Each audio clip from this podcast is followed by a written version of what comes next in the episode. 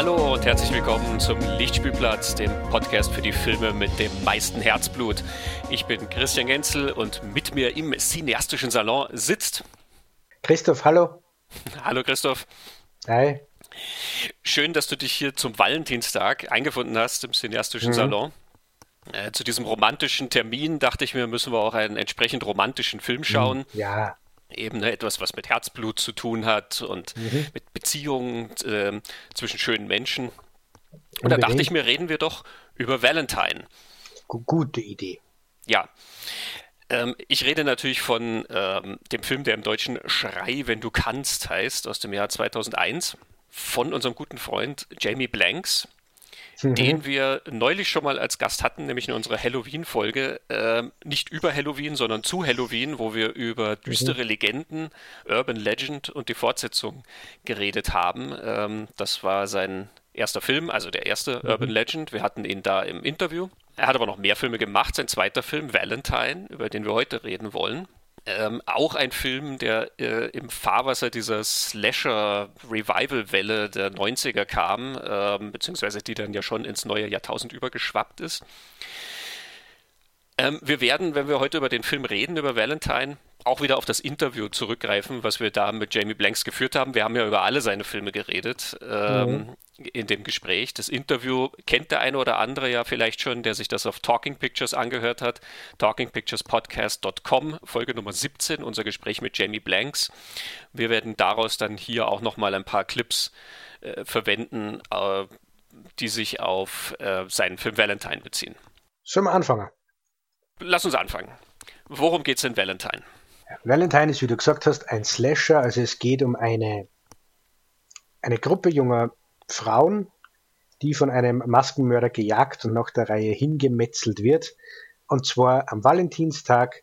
Und es geht da um eine Rache, weil äh, der Mörder musste Zurückweisung in der Vergangenheit erfahren und rächt sich dafür. Das Besondere an seiner Maske ist, es ist ja so eine Engelsmaske. Cupid, oder? Ist auf Englisch dieser ja, Cupid ist der, dieser Liebesbote. Äh, ähm, es ist ein mhm. Cherub, also das sind diese, diese sehr kindlich aussehenden Engel, diese, ja. diese pausbäckigen Engel. Äh, ich bin ja der Ansicht, dass diese Maske, die der Killer dort trägt, äh, wie Joshua Jackson aussehen soll. Äh, Im Interview hat Jamie Blanks das aber verneint. Vielleicht bin ich drauf gekommen, weil die Halloween-Maske ja mal eine William Shatner-Maske war, mhm. ähm, dass das so ein Witz ist und weil Joshua Jackson in Jamie Blanks ersten Film ähm, Urban Legend mitgespielt hat. Ähm, aber nein, es soll eben einfach so ein Cherub sein. Genau, ein bisschen genauer, dass man sich dann in unserem Gespräch auskennt. Also der Film beginnt mit einer Art Rückblende. Wir sind auf einem äh, Schulball und da taucht der Jeremy auf. Das ist so ein Klischee-Nerd, ähm, gleich erkennbar. Und Außenseiter, er hat nicht mehr Brille. Und ähm, er fordert nach der Reihe vier verschiedene Mädchen zum Tanzen auf und die lassen dann alle abblitzen, aber sie lassen dann nicht nur abblitzen, sondern sie demütigen ihn auch noch und lachen ihn aus äh, vor allen. Also er wird, äh, er wird ganz stark beschämt da. Äh, beim fünften Mädchen äh, läuft aber dann ein bisschen anders. Die ist auch gleich erkennbar als Außenseiterin, denn sie ist ein bisschen dicklich. Und äh, die zieht sie dann mit ihm unter die Treppen dieser Turnhalle zurück und äh, sie fangen da zu knutschen an.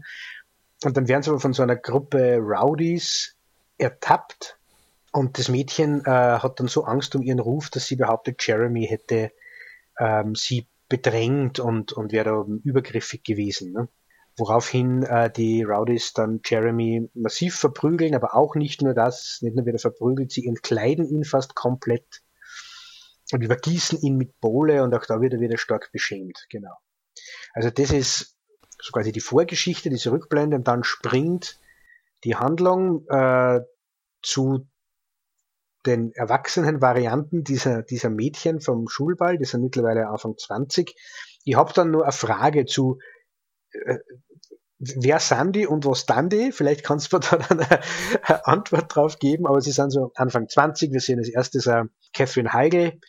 Ähm, ich bin der Meinung, es ist gar nicht so wichtig zu wissen, wie die im Film heißt. Das ist Catherine Heigl. Ähm, Shelley, oder? Shelley? Mhm. Genau. Äh, die hat ein schlechtes Date gehabt, ist Medizinstudentin, ist da gerade beim äh, Leichensizieren lernen und wird dann von diesem engelsgesichtigen äh, Mörder umgebracht. Und beim Begräbnis von Shelley kommen auch die anderen vier Freundinnen wieder zusammen und äh, bekommen dann alle nach der Reihe so recht morbide Valentinskarten, wo immer so Morddrohungen drauf sind und der, der Mörder metzelt sie dann halt so, wie es das du so schön formuliert hast, ähm, er dezimiert sie von der Besetzungsliste nach und nach. Genau. Sollen wir jetzt nur sagen, wer diese vier anderen sind oder wer da jetzt nur alle auftaucht? Oder wir werden wahrscheinlich mehr über die Schauspieler reden als über die Rollennamen. Als, als, über die Rollen. Also vielleicht reicht es äh, zu wissen, wir haben eine Hauptfigur, das ist so die, die uns durch den Film äh, leitet, die von Marley Shelton äh, gespielt wird. Ihre beste Freundin wird von Denise Richards gespielt. Ähm, bei der weiß man dann auch sofort durch die Besetzung ungefähr, was für ein Typ das dann ist im Film. Mhm. Ähm, die anderen beiden äh, sind auch keine Unbekannten, Jessica Caulfield und äh, Jessica Capshaw. Jessica mhm. Capshaw, das ist die sozusagen die erwachsene Variante von diesem fünften Mädchen, von der damals genau. eben etwas rundlicheren, mhm. ähm, die jetzt dann doch ähm, ja, zu einer sehr attraktiven Frau äh, herangewachsen ist. Genau, und dann gibt es nur ähm, eine andere Figur, das ist so der quasi Boyfriend von unserer Hauptfigur von Marley Shelton, wir werden da nur genauer über diese Beziehungskonstellation reden und was da so vielleicht das Problem ist zwischen die zwei. Aber die waren einmal ein Paar und äh, der, der Herr äh, wird von David Boreanaz gespielt, ein äh, Fernsehstar. Äh, auch auf seine schauspielerische Vergangenheit werden wir dann nur genauer eingehen, genau. Und was diese Geschichte dann auch noch macht, was auch noch wichtig ist, ist, nach der Reihe werden quasi alle, die irgendwie da auftauchen in diesem Film, irgendwann einmal so ins verdächtige Eck gerückt. Also es, der Film spielt damit, es, es, könnte jeder eigentlich hinter dieser Engelsmaske stehen und ähm, der Mörder sein. Vielleicht auch noch wichtig, ähm, immer wenn der Mörder erfolgreich ist und wen gemeuchelt hat, bekommt er Nasenbluten. Das ist ein wichtiges Element. Mhm. Also da rinnt dann immer so ein, eine, ein kleiner Blutstrom aus seiner Engelsmaskennase raus. Erst die sitzt, glaube ich, recht gut am Gesicht, stellen wir vor. Man muss vielleicht noch wissen, dass er auch äh, es nicht nur auf diese Mädchen abgesehen hat, äh, die ihn damals so gedemütigt haben, mhm. ähm, sondern er ja, ist relativ schlecht gelaunt, was sein komplettes Umfeld angeht. Ähm, ähm. Das heißt, auch diese ganzen verdächtigen Menschen äh, werden dann so nach und nach das Zeitliche segnen.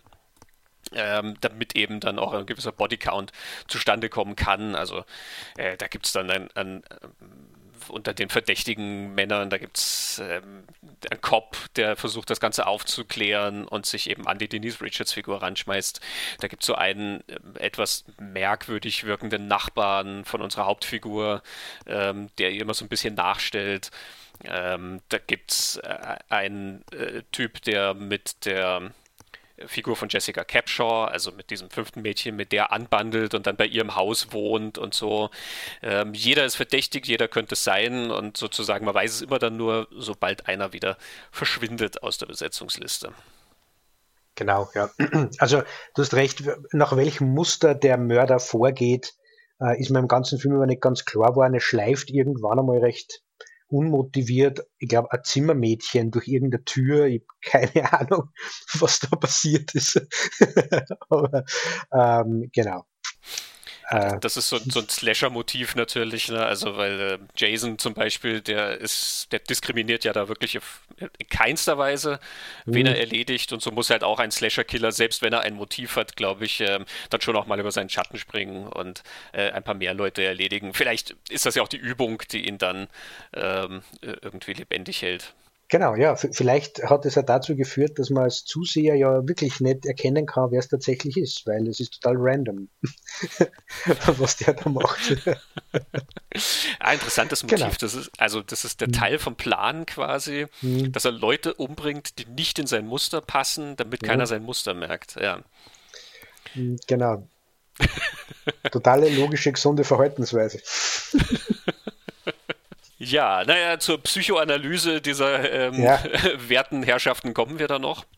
Ähm, verorten wir den Film vielleicht noch äh, vorher ein bisschen. Wir haben jetzt schon gesagt ein paar Mal, dass das ein Slasher-Film ist.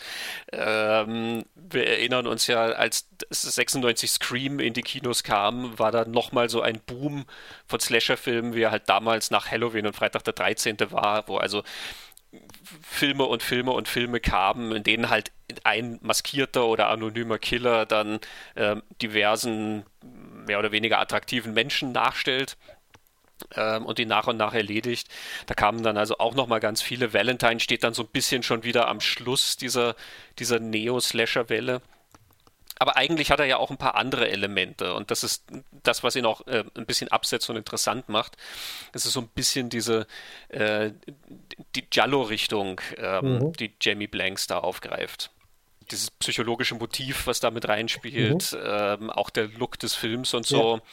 Ja. Ähm, bevor wir eintauchen, äh, vielleicht hören wir ins Interview kurz rein. Ähm, wer das Interview schon äh, damals gehört hat, erinnert sich, es ist ein bisschen mehr Gespräch ähm, als so klassisches Frage-Antwort-Interview. Das heißt, man hört mich auf dem Clip ähm, auch relativ viel, ähm, aber hier breche ich Jamie Blanks eben zu Valentine an. Er hatte vorher noch äh, den Einfluss äh, von italienischen Regisseuren wie Mario Bava mhm. ähm, auf seine Ästhetik ähm, ausgeführt. Also vor allen Dingen was so Farbgebung und die Lichtgestaltung und so angeht. Und da haben wir dann den Sprung auch zu Valentine gemacht. Jamie Blanks. Oh, it's very much a Giallo-inspired movie. It was like a, I wanted it to be a hybrid of an American '80s slasher film and uh, you know an Italian Giallo. So um, yeah, I was very happy with the, the, way those two styles merged in that movie, and it, you know, once it, it, still had that element of a little bit of heightened style to it, but uh, not so much that it took you out of the reality of the film. Mm, I think it, uh, it's noticeable very much in this segment at the art uh, exhibition. Yes, that's uh, probably where we get our most flamboyant with that sequence. Um, that was always kind of a big centerpiece, um, you know, kill for that movie. So a lot of time and resources were dedicated to getting that sequence uh, working. I can it's good fun. It's, it's it's an amazing sequence, just the, the visuals of it. Um... Well, they we had a we had a relatively limited set we could shoot that on. So what they did is they made the set modular, and they would give me this little miniature version of all the panels that I could move around on a board, uh-huh. and I could come back the next day and give it to the production team and say, okay, day after tomorrow, move the panels into this configuration because I'm going to shoot the reverses, and we wanted we wanted to make it seem much bigger than it was. So it was clever how they were able to make it modular and you know overnight they could move the panels and then the following day we could shoot in a different configuration. So that was one way we sort of extended the scale of that particular set it's kind of funny how everybody in the movie says that he's such a bad artist because I look at that art exhibition and I was, I'm like, yeah, I would like to see that. I would like to go through that maze and, and see all those video screens. yeah, it was kind of wild. He, um, uh, yeah, he was he was an interesting character. And there's another urban legend in, in Valentine too, the one with the contaminated food, like the maggots in the um, and yes. candy. That's right. I had to sneak one more in. I hadn't quite finished with the. but overall, Valentine is, is, is much more of uh, it is a straight horror film um, that doesn't really have a lot of those references and and uh, ironic comments. Um, no, we were we were playing more with just Valentine iconography in that movie, and um, you know, and it's ultimately it's a revenge film. It's a it's a revenge, ultimate revenge of the nerd movie. You know, someone who just simply couldn't get over his um, his childhood. so, but it was fun in that film to really foreground really interesting and strong female characters. It was probably a little bit ahead of its time when it came out. It's been embraced more later by a different kind of audience in a different era. So um, I've, I've always I'm pleased that film's had a bit of longevity because I certainly got excoriated for it at the time. Uh, which I never quite understood. I always tried to make a good old fashioned 80s style slasher movie, but maybe the genre has just run its course at that time and it was, you know, right for discovery later. Du hattest ja, wo wir über Urban Legend geredet haben, äh, eine Autorin in den Ring geworfen, äh, die, mhm. glaube ich, hier auch ganz gut passt, die Alexandra West. Mhm. Wer sich unsere Urban Legends Folge angehört hat und, und vielleicht mehr erinnert, Alexandra West hat ähm, ein Buch geschrieben, The 1990s Teen Horror Cycle. Und darin stellt sie unter anderem die, die These auf, dass das Besondere an, an diesen Filmen ist, dass es äh, unter anderem immer um ein vergangenes Trauma geht, das quasi unsere Hauptfiguren oder das Final Girl, wie es, wie es im Slasher immer gibt, dann immer wieder einholt. Und sie argumentiert eben Sidney Prescott in Scream und Julie in I Know What You Did Last Summer und wir beide, du, also Christian, du und ich, haben dann auch irgendwie nur ein bisschen weiter gedacht und dass das offenbar immer was recht Persönliches ist. Es gibt immer so recht eine persönliche Verbindung zwischen den, den Opfern und den Killern und dass das vielleicht was ist, was in diesen Neo-Slashern in den 90ern präsenter war als Motiv als zum Beispiel in den Slashern aus den 70er und 80er Jahren. Die Theorie passt, finde ich, jetzt auf, auf Valentine auch total gut. Es geht tatsächlich um eine, um eine vergangene persönliche Traumageschichte. Und jetzt kommen wir zu dem Punkt, wo wir vielleicht sagen sollten, wenn, ihr, wenn wer den Film noch nicht gesehen hat, äh, wir spoilern da jetzt wie immer fest dahin. Es ist vielleicht bei dem, bei dem Film ähm, ein bisschen anders, keine Ahnung. Äh, sollte man vielleicht gesehen haben, bevor man sich unser Gespräch anhört? Ja, also äh, du weißt, ich habe ja keine Spoiler-Empfindlichkeit. Mhm. Ähm, also es äh, kann natürlich interessant sein, wenn man die Auflösung nicht kennt, aber ja, wir werden jetzt nicht drum rumkommen, wenn wir über interessante Punkte genau. reden, ähm, dass wir natürlich auch die Auflösung dann äh, mit einbeziehen. Also gut, äh, wer es nicht hören will, hat jetzt schon den Finger äh, auf der Stopptaste. genau. ähm, aber in Wahrheit, äh, selbst bei Spoilerwarnung, hört man ja immer weiter, oder? Äh, vermutlich, aber die Chance habt ihr gehabt. Ähm, also es ist tatsächlich ja so, dass es, dass es dieser Jeremy ist, der da diese Abfuhr da und diese Demütigung am, am Schulball erlebt hat. Ähm, es ist dann, glaube ich, im Film auch, auch gar nicht so ein großes Geheimnis, dass es vielleicht der sein könnte. Es geht dann nur darum, wer von den ganzen, die da herumgeistern, äh, ist denn jetzt dieser Jeremy? Aber da hat man ganz klar dieses persönliche Motiv, dass du da diese Rachegeschichte hast von dieser einen Figur, die da in der Vergangenheit fertig gemacht wurde, die das nicht verwinden kann und sie jetzt als Erwachsener an ihnen rächt. Also so, so gesehen passt Valentine von, von der Thematik äh, auch gut zu den anderen und, und würde diese These auch bestätigen. Das stimmt, wobei die, äh, die zitierten Beispiele jetzt bei Scream oder so, sich auf die Hauptfigur tatsächlich beziehen, während hier mhm. ja die Hauptfigur selber dieses Trauma gar nicht hat, ähm, genau. sondern der Täter, äh, der mhm. dann halt einer aus dem Ensemble ist. Mhm. Ähm, aber also äh, so ganz trifft es quasi nicht, aber wir hatten ja da letztes Mal dann auch schon drüber geredet, dass äh, diese Filme ja auch in den früheren Versionen ja immer irgendwie auf ein, ein früheres Trauma zurückgreifen und die Frage wahrscheinlich die ist, wie nah an den Figuren ist ja. das, also was dann die neueren Filme von diesen früheren ähm, absetzt irgendwie. Bei Freitag der 13. hat keine der Hauptfiguren irgendeine Verbindung eigentlich zu dem Trauma äh, oder zu dem Unglück, ähm, auf, auf das sich das bezieht. Ähm, nur die Täterin hat das oder mhm. der Täter, ähm, je nachdem welchen Teil man guckt oder welche Version.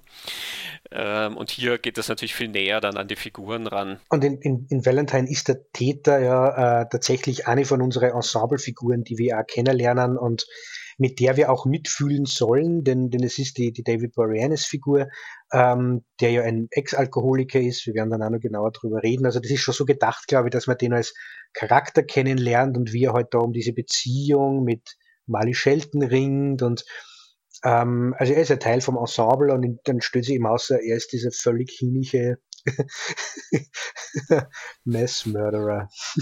The worst of them all, sagt Jamie Blanks. Und es ist ja lange im Gespräch sozusagen, dass es die ähm, Jessica Capshaw-Figur mhm. sein könnte, ähm, bei der ja das Trauma eigentlich auch noch am nächsten ist, weil sie halt ein schlechtes Gewissen hat, dass sie damals äh, behauptet hat, der Junge hätte sie überfallen und, und wäre genau. zudringlich geworden.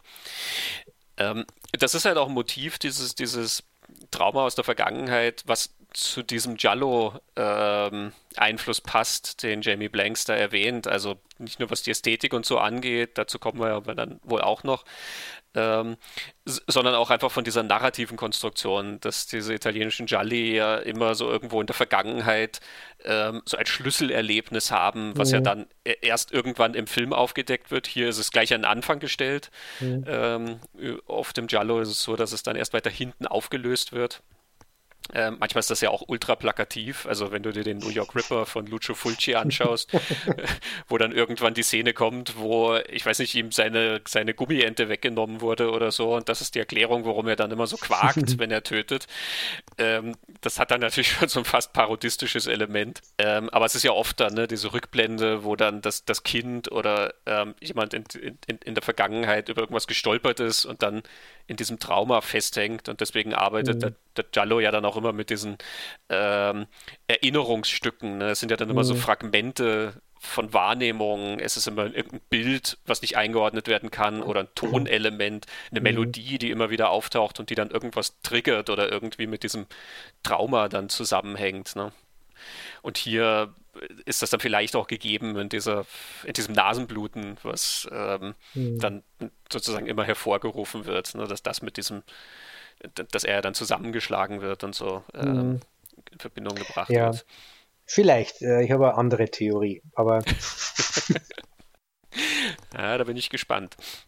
Du bist beim, beim Giallo äh, viel fitter als ich das bin, aber hat nicht äh, der, der Giallo auch immer wieder so Elemente, wo es ein bisschen unwirklich wird, also wo man, dass man für kurze Zeit nicht genau weiß, wie, wie, wie, wie real ist das oder wo, wo zumindest die, die Bilder ein bisschen so Traum oder un, traumartig werden äh, dass solche Elemente im Giallo immer wieder gibt.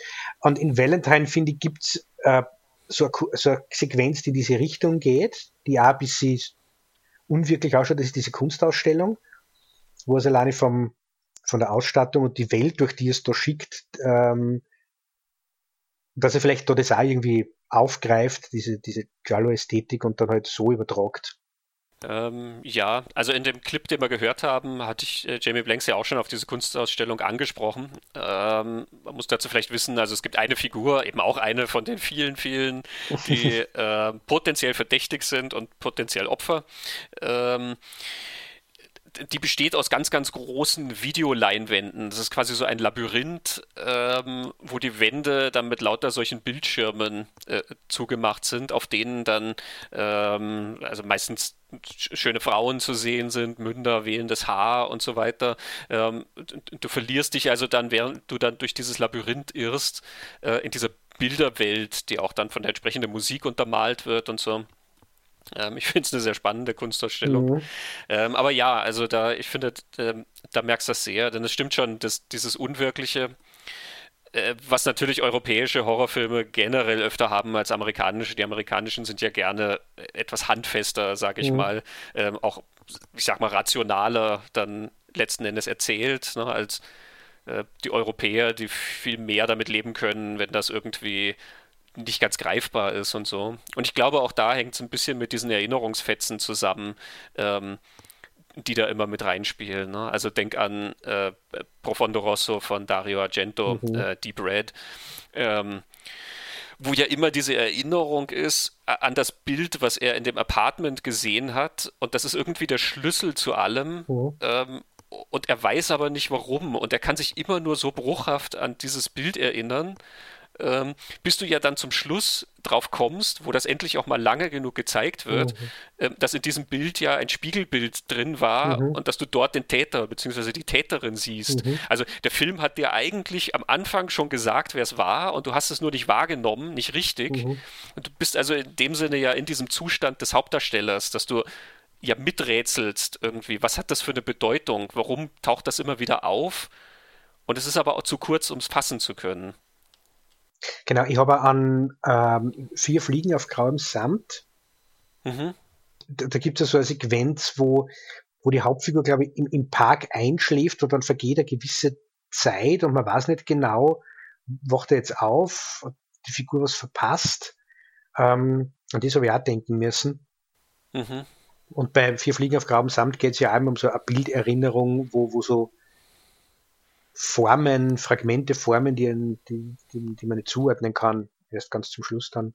Genau, was diese vier Fliegen äh, letzten mhm. Endes sind dann. Genau, also ähm, so weit geht halt Valentine natürlich nie. Ne? Er hat halt dann doch immer dieses, dieses sehr bodenständige Slasher-Element, ähm, mhm. ähm, dass man sich da halt also zum Beispiel nie fragen muss, ob jetzt das, was man da sieht, wirklich passiert ist oder nicht. Ne? Er, er stellt Rätsel auf im Sinne von diesem, ähm, wer war es, aber dir wird quasi ja nicht die Realität so unter den, den Füßen weggenommen und auch den Figuren letzten Endes ja nicht. Ne? Also die müssen ja dann auch nicht zweifeln, außer vielleicht dann diese Frage, ob es nicht vielleicht dann zum Schluss die, ähm, die Jessica Capshaw-Figur ist. Genau, ich, ich, ich denke, dass dieser, dieser Giallo-Einfluss oder das Italienische aus dem italienischen Kino, diese sehr schönen, immer elegant und, und gut gekleideten Personen sind. Ähm, äh, dieses sehr glamouröse Haus, wo, wo sie dann einiges abspült, wo, wo, wo man sehr viel Reichtum vermutet, was jetzt im Giallo, glaube ich, gar nicht so, so das Thema ist, dass das reiche Leute sind. Ich meine, es wären schon reiche mhm. Leute, ne? aber alleine, dass das alles in Italien gedreht worden ist, wo da einfach nur schöne Häuser hast und nur schöne Architektur. ähm, ich glaube, das übertragt er dann auch, dass halt so, mhm. wie das Ding halt ausschaut, sehr, sehr schön und, und, und mhm. glamourös und elegant und so. Ja, das stimmt. Diese Opulenz, ähm, die überträgt sich, die überträgt sich auch sehr gut. Also eben Denise Richards äh, alleine, die ist wunderschön in Szene gesetzt. Ähm, also die Kleider, die sie trägt und alles, das ist schon wirklich eine Augenweide. Ähm, und er greift dann diesen, diesen äh, Giallo-Stil auch in den Farben auf. Es sind alles sehr, sehr poppige Farben. Es sind wirklich so ganz knallige Rottöne, ähm, ganz, ganz tiefe Farben, die richtig leuchten. Ich finde, es ist ein sehr attraktiv aussehender Film, mhm. ähm, der wunderschön aussieht und dann halt sehr, sehr viel mit Texturen spielt, was Jamie Blanks ja ohnehin gern macht. Ne? Also mit mhm. schimmernden Wasseroberflächen, die sich dann an den Wänden widerspiegeln und ähm, solchen Geschichten. Ja, wirklich mhm. ein Fest für die Augen. Mhm. Genau, aber er lässt es auch nicht nehmen, äh, wenn er von einem Trauma am Schulball erzählt, das eine Carrie-Referenz einbaut. Ähm, das ist schon fast ein bisschen putzig, finde ich, weil bei Carrie ist es ja das Blut, das dann zum Verderben führt. Hier ist es halt rote Bohle, die, die dem drüber gegossen wird. Ähm, aber ja, es ist ein Trauma am Schulball, das dazu führt, dass nachher viele Menschen sterben müssen, weil man hat dem, dem Falschen Unrecht getan. Ja, es passt natürlich auch äh, von der Referenz her, weil auch in Carrie oder generell in der Welt von Stephen King die Highschool so ein mhm. ähm, wirklich, wirklich ungastlicher Ort ist, also mhm. der extrem darwinistisch geprägt ist. Ähm, da überleben die Starken und die Außenseiter und die, sag ich mal, einfach die, die irgendwie anders sind, die haben dort keine Chance und werden ja auch immer irgendwie äh, fertig gemacht äh, von ja, den genau. Stärkeren.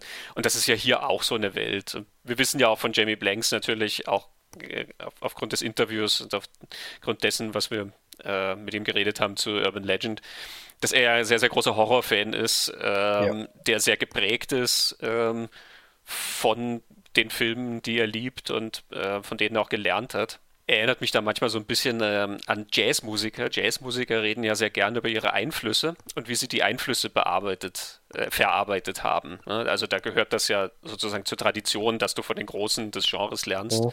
Ähm, und Jamie Blanks macht das ja letzten Endes auch und deswegen gibt es dann hier mal eine Carpenter-Referenz und dann oh. dort greift er diesen Film auf und referenziert jenen, ohne dass er es letzten Endes wirklich ähm, kopiert oder dass er nur so, so Wegwirf-Gags dann reinbaut, sondern du merkst schon die Schule, ähm, in, der er folgt. Ne?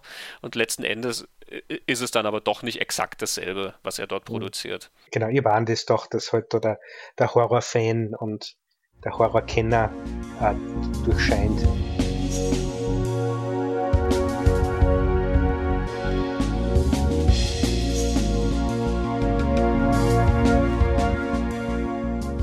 Ja, das, das, was ich besonders spannend an Valentine finde, ähm, ist ja so eine Ebene, die da mit drunter schwingt und die natürlich auch dem Thema äh, des, des Films geschuldet ist, ja, der Valentinstag. Es ist ja nicht der erste Slasher, der den Valentinstag aufgreift.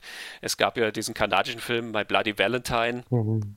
Äh, mit dieser Bergarbeiterstadt, äh, der dann zum Schluss in diesen Bienenschächten und so spielt, gab es ja auch ein Remake von und so. Den hätten wir uns auch aussuchen können zum mhm. Valentinstag.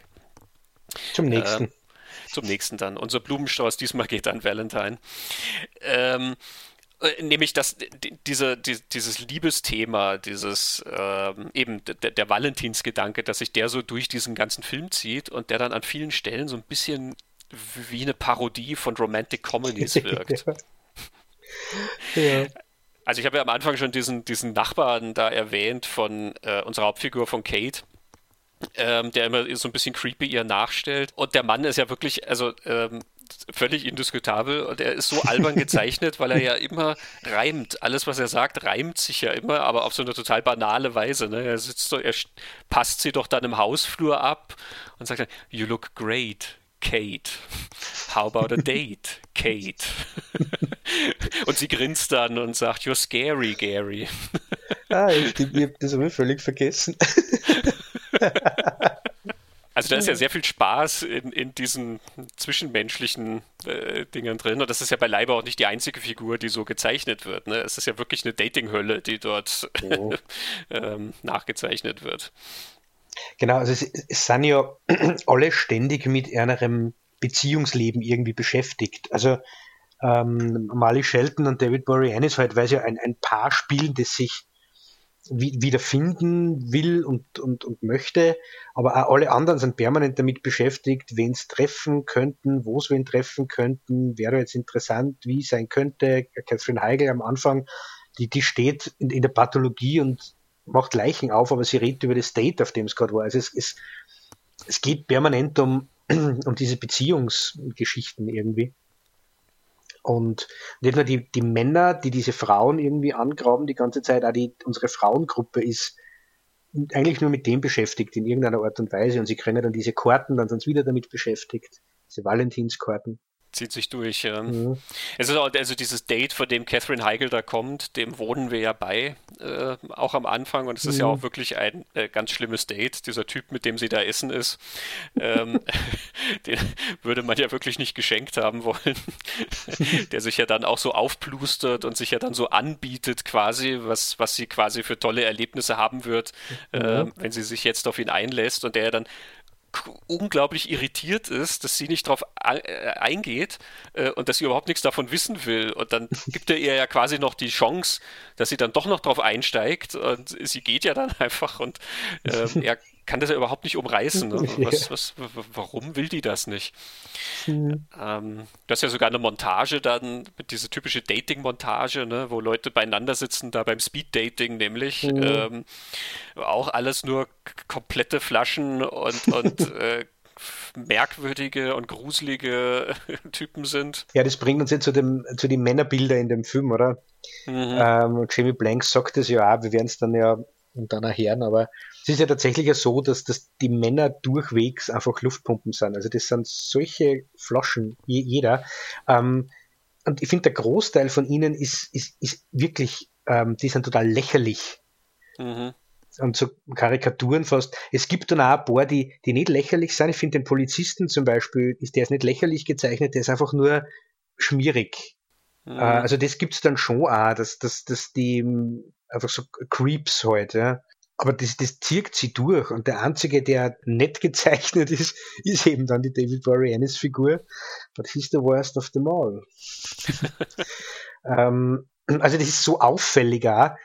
Der Film lässt die, diese Figuren, diese Männerfiguren einfach permanent auflaufen und ausrutschen mhm. und, und stößt die ganze Zeit bloß und macht sie lustig über sie.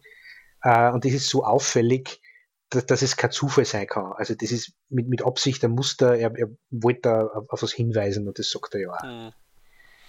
Oder etwas, auf genau. hinweisen, ich glaube, er wollte was zeigen und, und sagen damit und das, das erzählt er uns im Interview ja. Ähm, ja, es ist, alle sind zu einem unterschiedlichen Grad natürlich ähm, so gezeichnet. Ne? Ähm, also den Polizisten zum Beispiel, ich kann ja, ja durchaus verstehen, dass er auf Denise Richards dann so anspringt. Ähm, aber natürlich die Art, wie er ja dann sein Interesse bekundet, ist ja dann auch so plump und platt, wo er sie halt einfach dann noch bittet, im Büro zu bleiben, nachdem er mit mhm. den anderen geredet hat. Ne? Und dann setzt er sich halt so hin und beugt sich auch so vor zu ihr und sagt, naja, was, was ist das zwischen uns? Ne? Mhm. Was ist das zwischen uns? Diese sexuelle Spannung und so. Also, äh, ja, ne? Ähm, genau, also der, der, das ist dann total unangenehm weil er eben nicht eine Karikaturfigur ist, über die man dann lachen kann, wie über die, die ganzen anderen. Also der, ja. der, der mit Denise Richards da ins Bett will und sie gießt dann ja Wachs über den Penis und so. Ich meine, das ist ja total also lustig. Also das ist, klingt jetzt nicht lustig, aber es ist total lustig, wenn man sich das anschaut.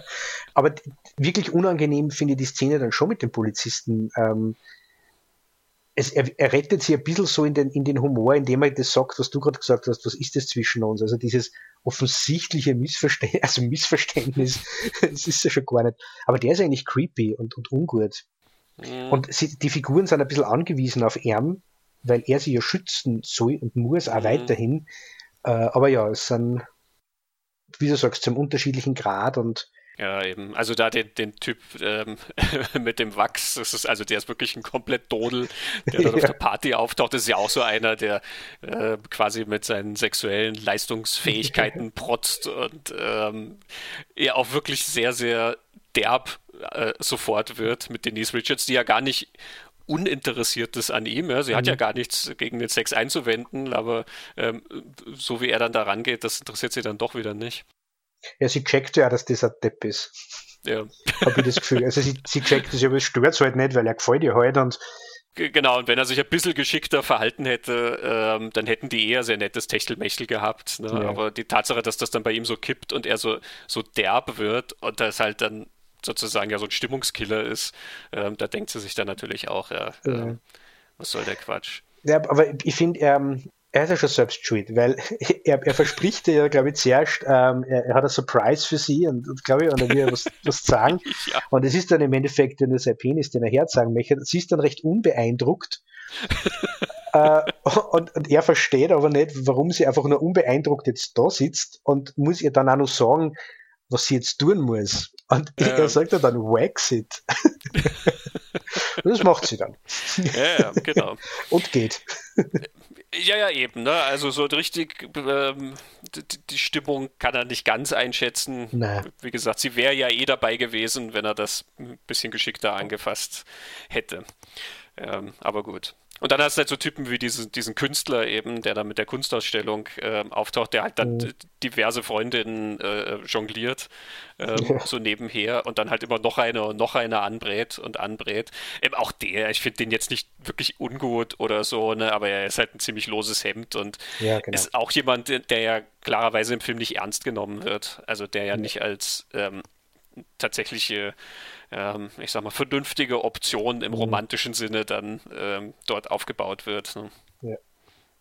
Also wenn man die, die, die ganze Sache äh, oder diese Figuren, über die wir da jetzt geredet haben, gerade diese lächerlichen Männerfiguren, jetzt ein bisschen ernster nehmen, wie es der Film, glaube ich, wirklich tut ist, ähm, du hast da schon dieses Element drin, dass die, die Männer sind alle total auf sich und die eigenen Bedürfnisse fixiert, die sexuellen Bedürfnisse und überhaupt nicht in der Lage, die Frauen gegenüber irgendwie zu lesen oder, oder zu verstehen, was da mit denen los ist. Äh, das checken die ja überhaupt nicht, weil sie mit sich selbst so beschäftigt sind. Mhm. Ähm, und man könnte jetzt schon sagen, dass das, das könnte ein Statement sein. ja, ich denke durchaus und Jamie Blanks denkt auch so. Ich glaube, es ist ein gutes Stichwort, dass wir doch mal ins Interview reinhören, ähm, wo ich ihn darauf anspreche, ähm, auf diesen, ich sag mal, diese Romantic Comedy Satire, die da drunter liegt, dieses Frauenbild. Ähm, in dem Clip redet er auch kurz über die Eröffnungssequenz, auf die ich ihn angesprochen habe. Hier also nochmal Jamie Blanks.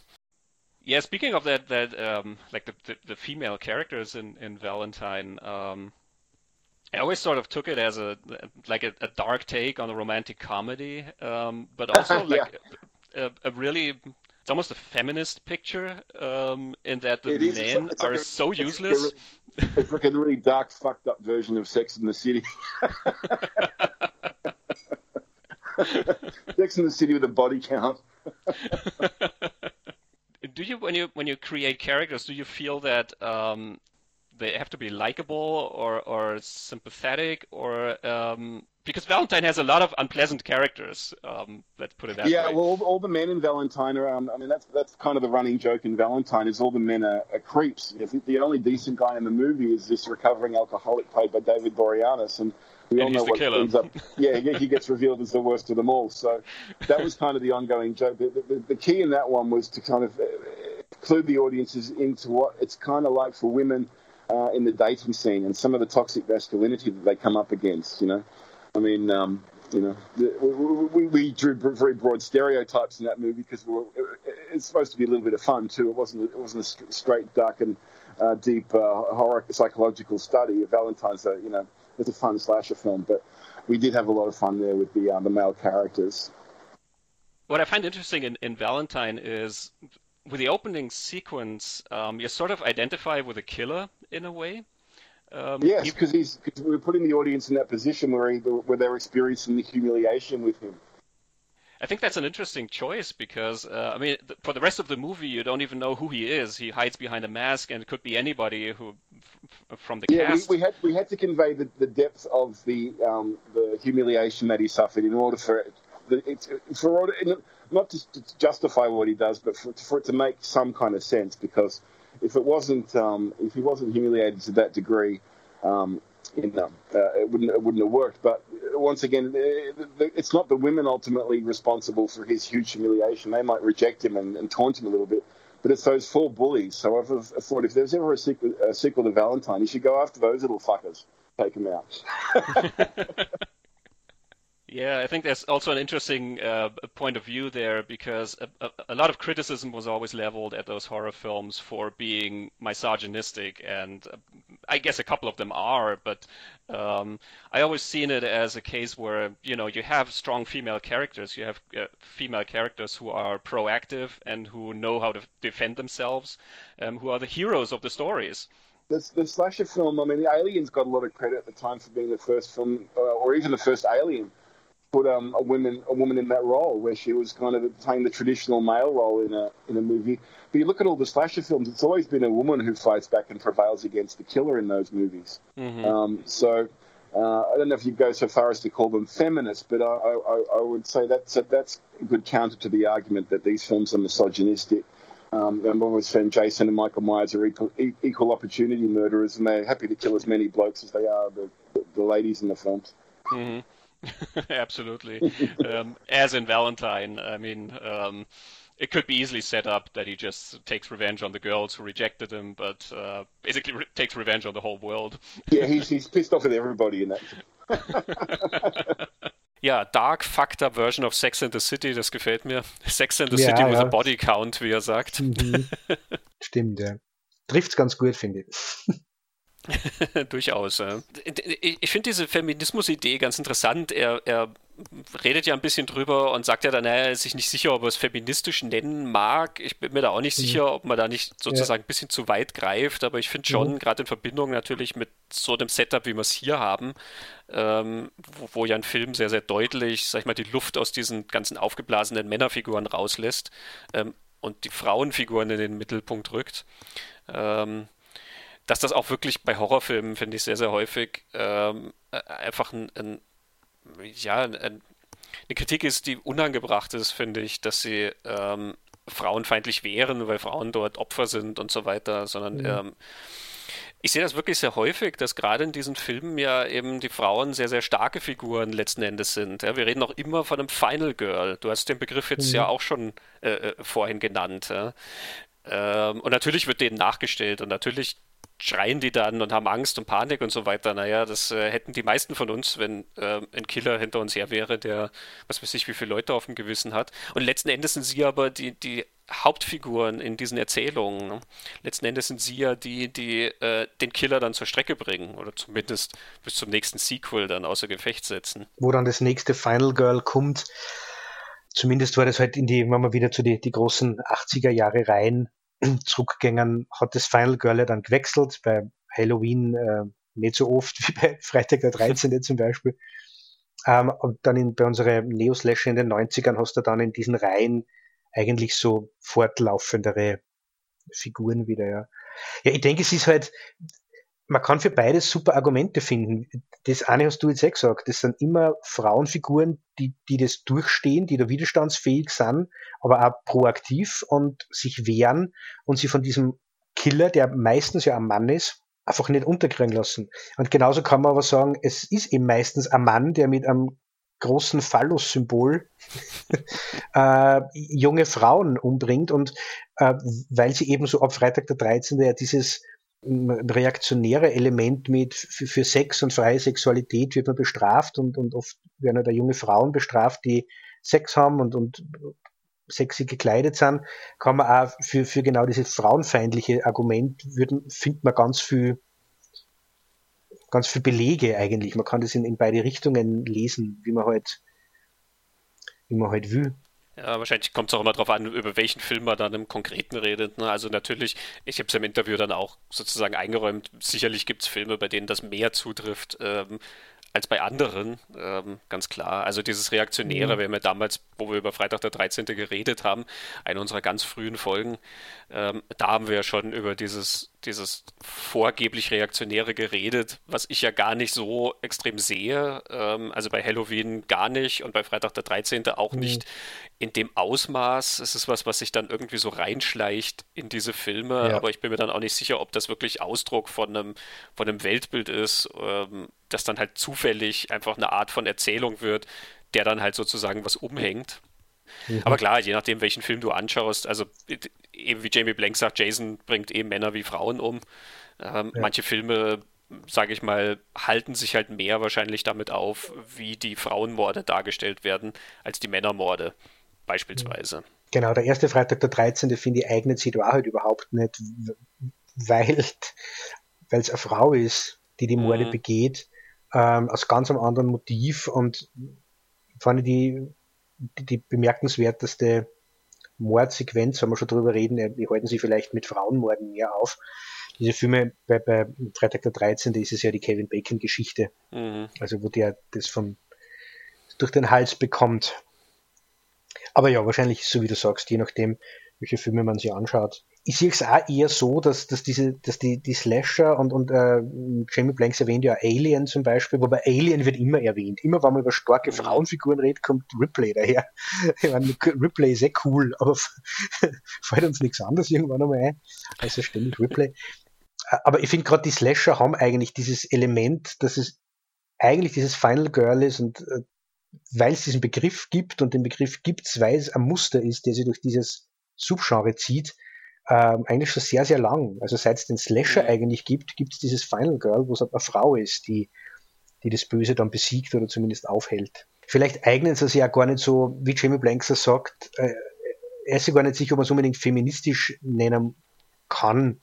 Vielleicht mhm. eignen sie sich ja nur begrenzt für genau diese Debatte und Diskussion und vielleicht eignen sich andere Filme dafür besser dafür.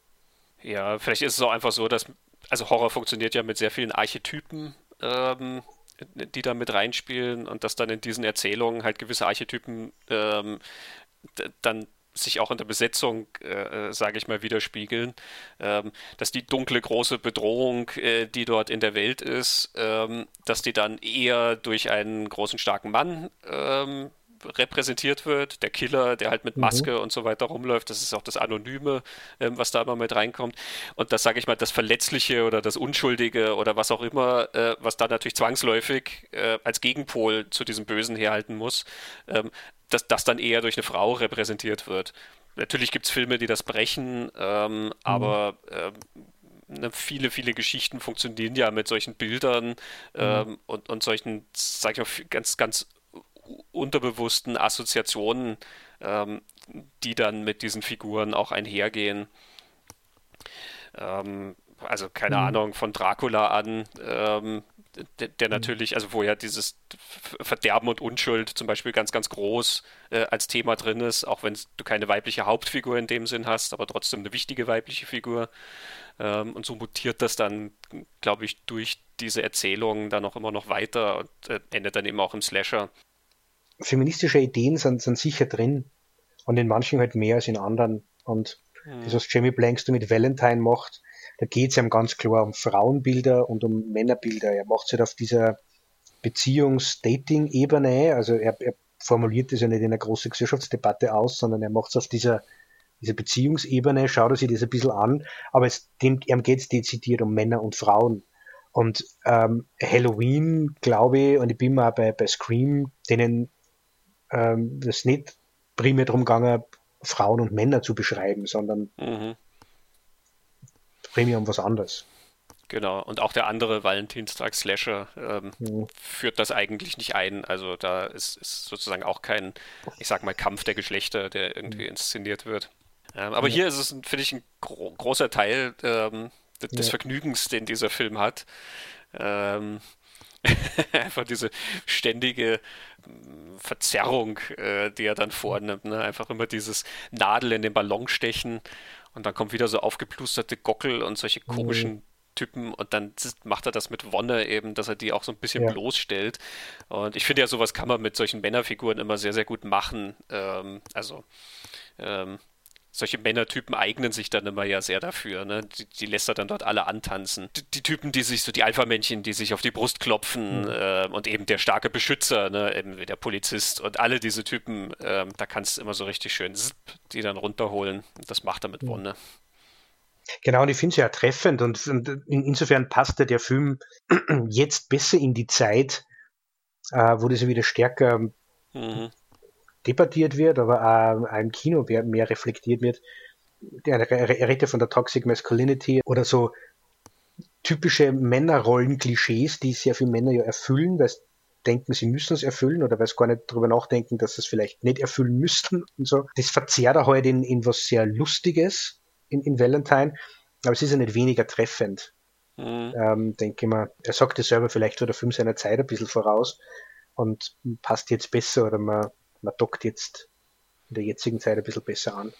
Das stimmt, so wie jetzt Last Night in Soho zum Beispiel auch mhm. ähm, natürlich auf, der erzählt was anderes und trotzdem mhm. diese Thematik dann letzten Endes ja aufgreift. Genau. Ich frage mich, ob zum jetzigen Zeitpunkt ähm, die, dieser sehr sich lustig machende Tonfall über diese männlichen Verhaltensweisen gerade möglich wäre im Kino. Ich habe momentan so, so, das Gefühl, wenn diese Verhaltensweisen gezeigt werden, kriegt das was sehr, sehr Dunkles. Also ähm, Black Widow greift es ja auch auf. Dieses äh, ein Mann, der sich Frauen hält, äh, die dann das tun, was, äh, was also so Zuhälter-Element eigentlich äh, taucht in Black Widow auf. Es Last Night in Soho, wie du sagst, es wird sehr ernsthaft erzählt. Dieses mhm. Element. Äh, Valentine macht sie halt einen, einen großen Spaß draus. Mhm. Genau, Valentine erzählt ja auch im Prinzip eben den klassischen Slasher und hat das mhm. als sag ich mal, zweite Ebene, die da mit reinspielt. Ne? Also er, er, könnte sozusagen die Eckpunkte der Geschichte auch erzählen, ohne das äh, mit einzufügen, aber er macht es halt, weil es so eine gewisse Doppelbödigkeit dann dadurch kriegt.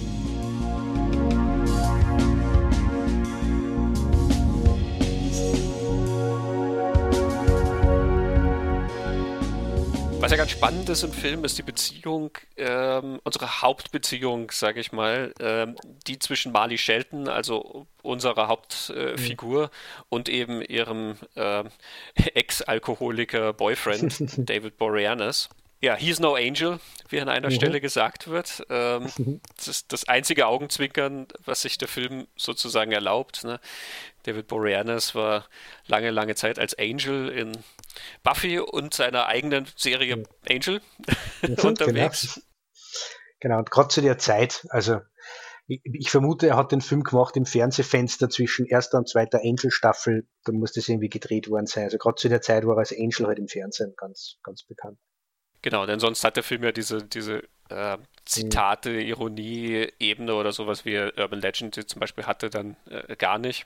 Aber ja, das ist ja eine ganz, ganz spannende Beziehung eigentlich, die da äh, gezeichnet wird zwischen den beiden. Das ist eine Beziehung, die man gar nicht so häufig äh, in, mhm. in, solchen Filmen sieht. Ne? Die beiden kämpfen ja durchaus sehr miteinander. Du, du, hast vorher schon gesagt auch, ja, sie sind ein Paar. Ich habe jetzt das Wort Boyfriend verwendet und so ganz trifft mhm. es gar nicht, weil ich glaube, die beiden sind sich ja noch nicht mal sicher, was genau, genau sie eigentlich sind. Ne? Vor allem sie. Also Marley Shelton ist es nicht, weil, weil sie mit diesem Alkohol ähm, also mit dem Alkoholkonsum und seiner Alkoholabhängigkeit einfach ein Problem hat.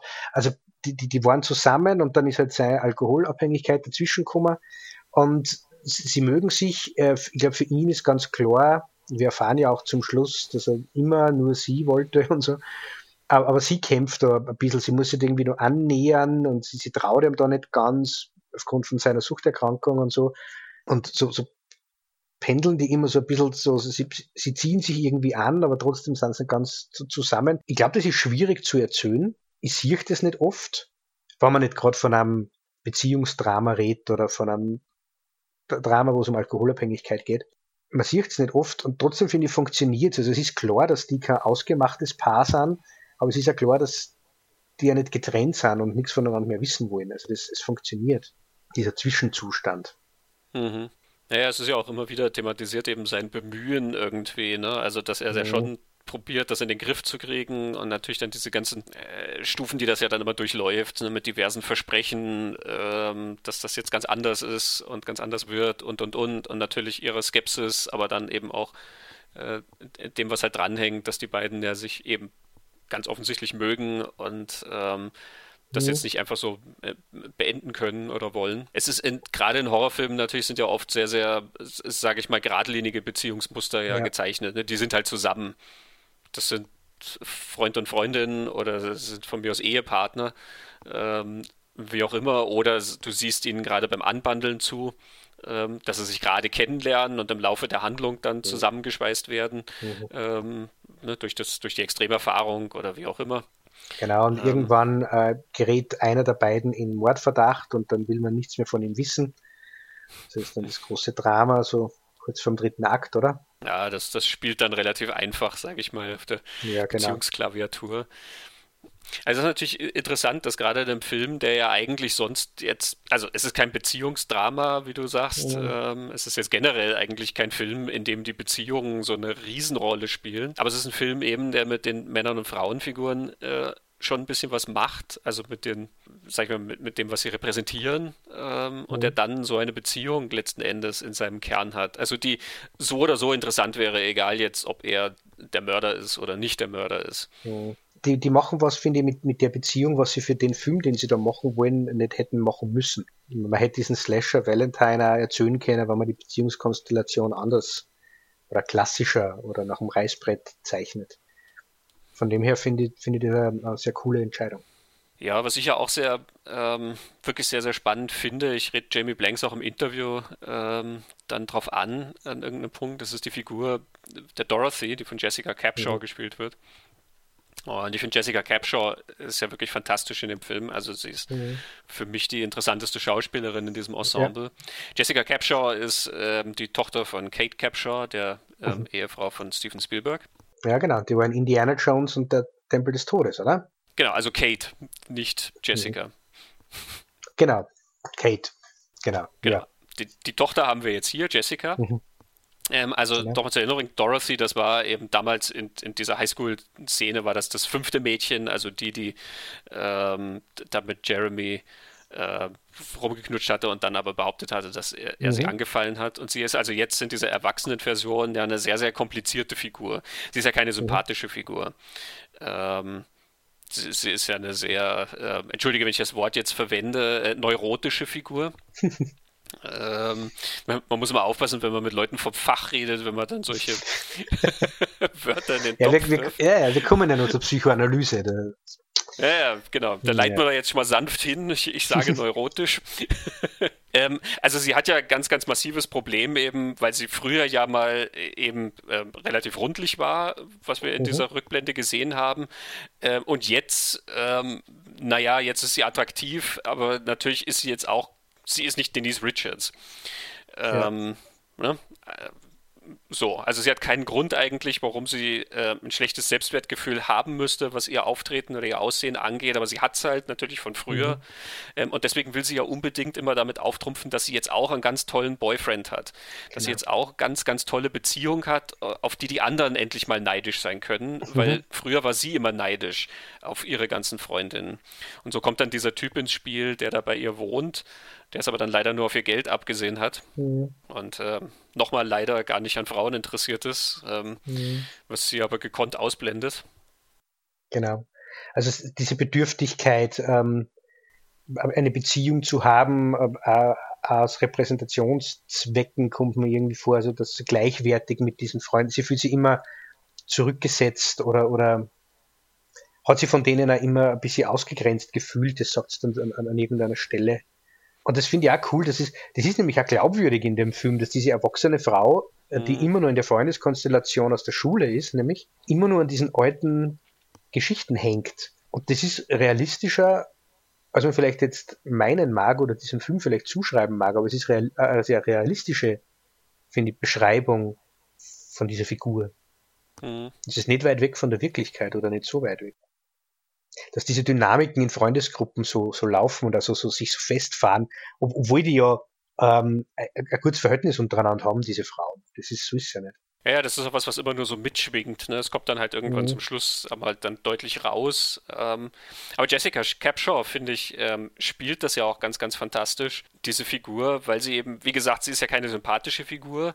Ähm, sie hat was sehr Negatives an sich. Sie hat auch immer so was Spitzes an sich. Immer Mhm. dieses, so was fast Provokantes, was sie hat, so was Passiv-Aggressives, was sie dann immer hat. Du siehst ihr aber immer diesen ähm, die, diese Verletzlichkeit auch an. Mhm. Also ich finde, in ihren Augen spielt sich unglaublich viel ab. Dieses, dieses große Bedürfnis, dieses, dieser Wunsch, diese Sehnsucht halt Mhm. nach dieser erfüllenden Beziehung, die sie so gern hätte. Mhm.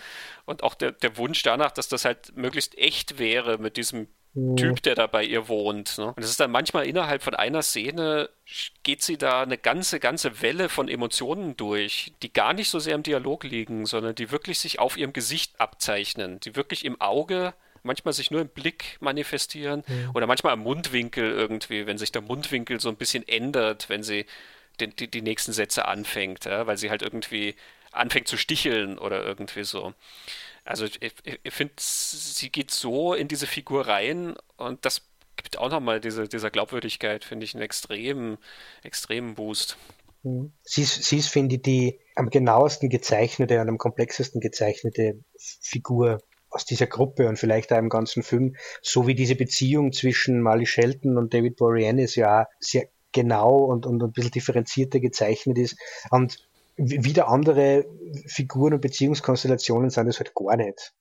Du hast Jessica Capshaw, wo, wo man versucht, eine möglichst echte oder rea realistische Figur zu zeichnen und dann hast du sowas wie Jessica Caulfield oder Denise Richards, die halt Typen sind. Also Denise Richards ist sie selber. und, und, und spielt halt auch nicht mehr. Sie ist selbstbewusst, sie ist selbstbewusst ähm, in Bezug auf ihr Aussehen und, und selbstbewusst und, und offensiv in Bezug auf ihre Sexualität und, und fertig. Und das entspricht ja dem Image, das Denise Richards damals auch in der Öffentlichkeit gehabt hat, zum Beispiel. Jessica Caulfield haben wir ja in Urban Legends äh, Final Cut. Das ist ja der Film, den es genau davor gemacht hat. Die hat diese beiden Sachen back-to-back gemacht. Und sie spielt irgendwie eine Variante von, es ist die gleiche Figur, kommt mir vor. Es ist einfach so eine, Variante von diesem Comic Relief. Die, diese, die, die nehme ich ja in beide Filme nicht komplett ernst, sondern ist ein bisschen so ein, das, das, lustige Mädchen, das immer ein bisschen seltsam ist oder so. Und Hm, so genau, also, schräg ist und so. genau. Ja, solche, also weil ähm, Jamie Blanks ja mit äh, Sex and the City dahergekommen ist, ne? Sex and the Mhm. City with a Body Count. Äh, diese Frauenensembles funktionieren ja immer sehr gerne auch eben tatsächlich über so Typen. Ne? Und bei Sex and the City zum Beispiel hast du ja dann die, diese Samantha-Figur, die halt ganz, ganz oft ähm, ja für den Humor herhalten muss, eben weil sie so, so offen mit ihrer Sexualität umgeht. Ne? Deswegen hast du die, die witzigsten äh, ähm, Handlungsstränge sind dann meistens die mit Samantha. Und hier ist es dann halt auch, Denise Richards ist halt dann die Samantha-Figur letzten Endes, ne? die, die ähm, so, ja, sich halt einfach relativ unbekümmert ins nächste sexuelle Abenteuer stürzt und dann ähm, eben kommt halt sowas raus wie der Typ da, dem sie dann Wachs über den Körper gießt. Die, die Jessica ähm, Capshaw-Figur, das ist ja auch eher eine tragische Figur dann, ne? Und deswegen, weil Mm, die total. dann sozusagen was anderes tragen muss, deswegen ist die natürlich dann auch, sage ich mal, sorgfältiger und vielschichtiger gezeichnet. Ne? Ich überlege jetzt, welche von den Sex and the City Figuren sie dann theoretisch wäre. Ich glaube, es geht sich nicht komplett analog aus. Vielleicht wäre sie Charlotte.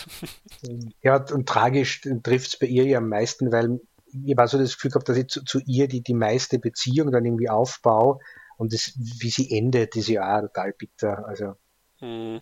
Ja gut, jetzt, jetzt haben wir es schon angekündigt, jetzt haben wir schon angeteasert. Ich habe was von Neurosen gesagt. Ähm, Herr Freud hat sich mittlerweile im cineastischen Salon eingefunden. Bitte, die Psychoanalyse. äh, ja, äh, ich habe die Theorie, dass, dass, dass es da sogar um, ähm, dass es da um Impotenz geht. Also es sind viele, sehr viele Symbole für, für, die, für das Wollen und Nicht-Können der Männer. Äh, drinnen, manchmal ein bisschen verdeckter, wie zum Beispiel der Killer, der ja auch ein großes, langes Messer hat und ähm, wir wissen ja dann am Ende vom Film, er, er will ja, aber er, er kann ja nicht, weil sie sind ja nicht wirklich in einer Beziehung. Aber ähm, wir haben so die, den Verdacht, dieses Nasenbluten ist so quasi der ersetzte Orgasmus, weil er so, er, er geht dann immer irgendwo hin und gerade am Anfang, wenn er durch die Leichenhalle geht, er, er fängt dann an, dass er in jeden Leichensack hineinsticht und ganz motiviert. Und in dem Moment, wo er Catherine Heigl erwischt, entspannt er sie total und dann rinnt ihm halt das Blut aus den Nasen. Und, äh, also das ist so ein bisschen so das verdeckte Element. Ähm, Sex geht nicht, aber mit dem langen, ähm, harten Ding morden und dann Nasenbluten kriegen geht. Aber es, es gibt ja tatsächlich das, diese, diese, Szene, diese zwei Szenen mit der Impotenz. Das eine haben wir schon ein paar Mal erwähnt. Denise Richards gießt diesem äh, Herrn äh, Wachs über den Penis, heißes Wachs aus der Kerze. Und das zweite ist äh, eben der Boyfriend von Jessica Capshaw, wo die miteinander ähm, in, ins Bett gängen und es stellt sich dann raus, dass er, ja, er kann halt einfach nicht und er weiß auch nicht warum. Also da hat man tatsächlich die Impotenz des Mannes ausgesprochen quasi im Film drin und dass diese ganzen Männerfiguren ja eigentlich was darstellen wollen und sie sich groß, mächtig und potent zeigen wollen und im Endeffekt sind es aber laut, ähm, lauter Duschbags, würde man sagen, also totale Floschen. Ähm, das unterstreicht, glaube ich, diese. Also psychoanalytisch gelesen könnte man sagen, das ist ja so ein, ähm, es geht um Impotenz, um männliche Impotenz in, in dem Film. Es wird auf jeden Fall zum, zum Gesamtthema des Films, denke ich mal, mhm. passen. Es ist witzig, weil bei dem Nasenbluten habe ich auch dran gedacht an den ersten Halloween, äh, wo Michael Myers ja immer so keucht. Ähm, mhm wenn er umbringt. Und ich glaube, das ist so das, das einzige Element, weswegen du Halloween ja äh, irgendwie auf diese sexuelle Komponente ähm, rüberholen kannst, die ja dann auch in den späteren Filmen äh, ignoriert wird. Ähm, da mordet Michael Myers dann einfach nur noch stumm vor sich hin. Aber im ersten schnauft er dann immer irgendwie so. Und das hat ja eben auch so was sexuell aufgeladenes. Und daran dachte ich dann, wenn er hier das Nasenbluten kriegt, das ist sozusagen dann das, das Äquivalent dazu, ähm, was dann natürlich ja. passt. Ne? Also es ist dann ja. sozusagen sein, sein blutiger Samenerguss, der durch die Nase kommt und genau weil es ja ähm, auf, auf echtem normalen Weg nicht, leider nicht geht. So wie bei allen Männern da in diesem, in diesem Film ist ja der Vollzug haut irgendwie nicht ganz hin. Es ist mehr, mehr wollen, aber nicht können. Das Spiel kann man natürlich mit ganz vielen Slashern machen, die eignen sich dafür so schön. Ähm, aber hier finde ich es tatsächlich, äh, ja. da, da greift es ja, weil man mit einem Thema ja tatsächlich zu tun haben, genau. wo das andockt. Ne? Ähm, von daher, ja, witzige Lesart gefällt mir.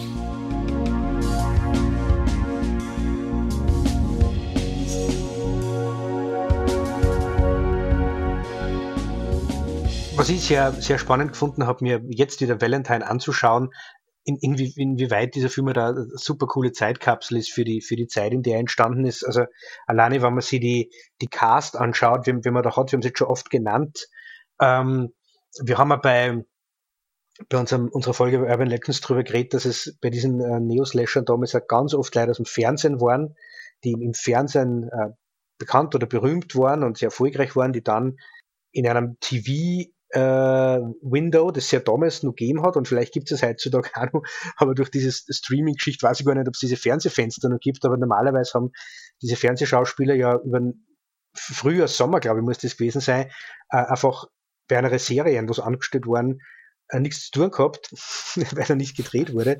Und da haben sie dann meistens einen Film gemacht oder so. Ähm, also wir haben über, über ja, Nev Campbell und Courtney Cox und, und Jennifer Love Hewitt, ähm, Sarah Michelle Geller, ähm, in, in die Filme ja schon geredet, Joshua Jackson. Ähm, und hier haben wir eben David Boreanaz als Angel, äh, haben wir schon erwähnt, der, der als Angel halt berühmt wurde durch Buffy the Vampire Slayer und, und seine, seine eigene Serie.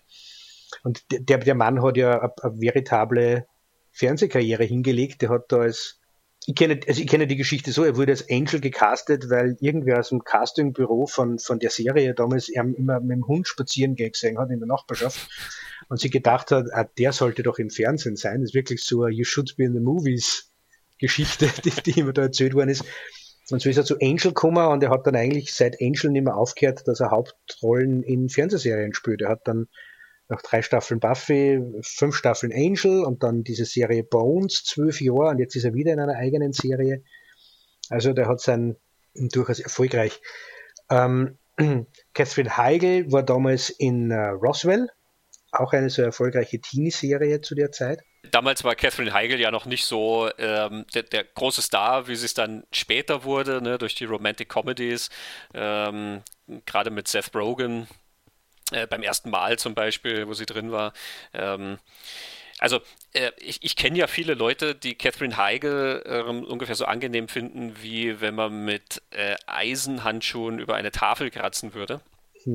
ähm, für die ist Valentine genau der richtige Film, weil äh, sie gleich am Anfang eben verhackstückt wird. Mhm. Ja, das habe ich nie so recht, recht verstanden. Also ich bin jetzt kein großer Catherine Heigl-Fan. Also ähm, aber warum die bei gewissen Menschen oder so vielen, so vielen Menschen eigentlich solche extremen Reaktionen hervorruft als Typ, kommt mir vor, ich nie ganz nachvollziehen können. Aber ich glaube, spielt keine Rolle, ob ich es nachvollziehen kann. Ja, sie hat was sehr, sehr Steifes irgendwie an sich und ich glaube, sehr viel von dem ist geprägt von ihrer Rolle in beim ersten Mal ähm, wo sie halt einfach so eine unglaublich Spaßbremse ist. Aber das führt uns jetzt zu weit. Ähm, ja. Also ich, ja, auch ich gehöre nicht zu den Catherine Heigl-Fans. mhm. Genau, wir haben dann noch Denise Richards und wir haben vorher schon über Denise Richards auch geredet, welches Image die, also die hat einfach so ein sexy Pin-Up-Image gehabt zu der Zeit. Ähm, nämlich nicht nur durch die Sachen, die sie gemacht hat. Äh, äh, Denise Richards hat man durch Kinorollen gekannt und die hat eigentlich da kurz vor Valentine einige sehr erfolgreiche, coole Jahre gehabt. Sie war 1997 in Starship Troopers, 1998 in Wild Things, der mit Matt Dillon und Kevin Bacon und Nev Campbell, dieser Erotik-Thriller. Und Bill Murray. Und Bill Murray? ja. Den habe ich vergessen. Schau. Nebenrolle. ähm, und 1999 dann James Bond. Ähm, die Welt ist nicht genug. Ja, und mit Charlie Sheen, war sie schon mit Charlie Sheen zusammen oder verheiratet? Ja, ja die waren liiert. Es gab zu der ja. Zeit, ich glaube, der ist auch 2001 rausgekommen, diese Romantic Comedy Good Advice, mhm, äh, die stimmt, die beiden ja. zusammen gemacht haben. Da war es dann dafür in die Tabloids, ne? Ja, ja. Ähm, ja. Genau, also die war damals schon wirklich eine, eine, eine große Nummer. Ähm, und dann ist nun Mali Shelton. Und Mali Shelton finde ich ja total äh, spannende Schauspielerin. Ähm, die kennt man, glaube ich, auch eher aus dem Kino. Und sie ist so ein Gesicht, die hat man bei voll viele Sachen gesehen und ich finde spannend, dass mit der Vita und die Filme, die sie gemacht hat, die Leute, mit die sie gearbeitet hat, ähm, dass sie kein größerer Star ist und oder eine Kultdarstellerin geworden ist. Mhm. Ähm, denn die, die war in die war in Nixon, die war in davor äh, Valentine, nach Valentine in W. Also die hat zweimal mit Oliver Stone gearbeitet. Die war in, in Pleasantville, sie war in Never Been Kissed mit, mit Drew Barrymore. Ähm, sie, sie taucht dann mit Wim Wenders, Don't Come Knocking, hat sie mitgespielt. Sie hat mit Robert Rodriguez und Tarantino äh, gearbeitet. Sie war in Death Proof und Planet Terror und sie war in Sin City und sie taucht dann auch was ganz lustig ist, dass sie jetzt da in einem Slasher mitspielt, später dann in Scream 4 auf und ist ja jetzt wieder in dem neuen Scream. Und ich habe jetzt nur so ein paar bekanntere Sachen genannt. Ähm, das ist Marley Shelton. Finde ich spannend. Das, die, die, die, ist da überall mit den großen, coolen Namen und ähm, dennoch läuft sie ein bisschen unterm Radar, kommt man vor, in der öffentlichen Wahrnehmung. Ja, das ist interessant vielleicht, weil sie so ein relativ ähm das, das, würde jetzt unnett klingen, wenn ich sage, ein unscheinbarer Typ, weil sie ist ja ein sehr hübscher Typ, aber sie ist halt kein so ein riesen glamouröser Typ. Ähm, mhm. Sie ist jetzt nicht so der Movie-Star-Typ, wie jetzt Denise Richards das wäre. Ähm, vielleicht spielt das mit rein. Ähm, denn ich muss auch sagen, es ist eine, die ich sehr, sehr oft gesehen habe mhm. ähm, und die sich dann aber nicht so in dem Sinne so festgesetzt hat, ne? dass sie, also selbst wenn du hier auf die, das Cover von Valentine oder hier Schrei, wenn du kannst, schaust, ähm, die, die steht da irgendwo am Rand. Ja? Denise Richards genau. steht hier vorn und David Boreanaz, den siehst du ganz groß. Und mhm. das hat natürlich was mit dem Marktwert der Leute zu tun, mhm. ähm, aber es hat halt auch damit was zu tun, dass du die beiden halt sofort erkennst auf einen Blick. Ne? Und mhm. ähm, Marley Shelton, ja, die, die hat schon ein, ein, eigenes Gesicht, sehr rundes, ähm, so diese runden Augen, die sie hat. Ähm, aber vielleicht halt einfach nicht so ein, so ein Widerhaken, weswegen man mhm. sich sie so extrem merkt. Aber das ist Spekulation, vielleicht ist sie auch einfach ein Typ, die sich halt bestimmte Rollen sucht und andere ablehnt, weil sie mhm. sie uninteressant findet, aber die vielleicht ihre Karriere dann ähm, was getan hätten. Man weiß es ja nie. Also das ist reine ja. Spekulation. Genau, mir, mir geht es bei ihr immer, immer so, mittlerweile weiß ich, wie es heißt, aber über Jahre habe ich mir nicht gemerkt, dass sie die, dass sie Mali Shelton heißt, sondern ich gesagt, ah, die mhm. schon wieder, ah, die kenne ich ja. Und ja, also die Schauspieler äh, natürlich verankern das total in dieser Zeit. Ähm, das ist immer sehr schön. Also das finde ich eines der großen Vergnügen, wenn man sich diese Neo-Slasher anschaut, die ja jetzt auch schon 25, 20 bis 25 Jahre auf dem mhm. Buckel haben ähm, und die Leute sozusagen in ihrer jungen Version jetzt dann sieht. Was aber finde ich auch ein ganz, ganz großer Faktor ist, der den Film zur Zeitkapsel macht, ist der Soundtrack. Das trifft natürlich mhm. auch auf sehr viele von diesen Filmen äh, zu, aber natürlich, äh, also bei Valentine finde ich, ist das wirklich, wirklich ja. stark, wenn du dir den Soundtrack anschaust und das auch anhörst. Ähm, das ist so ein Abbild des Jahres 2001, was da gerade im Rock- und Metal-Bereich abging. Mhm. Ähm, und Jamie Blanks nutzt das ja sehr schön bei dieser Party-Sequenz. Aber jedes Mal, wenn er zurück zur Party schneidet, also du hast am Schluss ja diese ganz große Party in dieser schönen Villa. Jedes Mal, wenn er zurück zur Villa schneidet, läuft ein anderer großer Hit oder äh, zumindest eine große Band, die dort lief. Also du hast Linkin Park, die dort laufen. Ne? Du hast mhm. Rob Zombie äh, auf mhm. dem Soundtrack. Du hast Marilyn Manson. Ähm, du hast Static X. Du hast Disturbed. Du hast Orgy. Die Deftones die Deftones kommen. Mhm. Ähm, also das ist ein vollgepackter Soundtrack. Und diesen Soundtrack hatte ich tatsächlich, bevor ich den Film kannte, ähm, mhm. einfach weil ich ja damals sehr, sehr groß im New Metal-Bereich unterwegs war und dann kommt halt diese schöne Compilation, wo ganz, ganz viele Leute drauf sind, die ich kenne und mag. Und natürlich hatte ich die meisten von diesen Tracks schon, ähm, aber einige sind dann auch in Remix-Versionen oder in ähm, irgendwie anderer Zusammenstellung. Es sind dann auch immer so zwei, drei dabei, die man halt noch nicht kennt. Also ich habe durch den Valentine-Soundtrack zum Beispiel damals die Band Snake River Conspiracy kennengelernt, ähm, die leider nur ein einziges Album damals rausgebracht haben, aber die haben diesen grandiosen Song, der über den Abspann läuft, Bleed.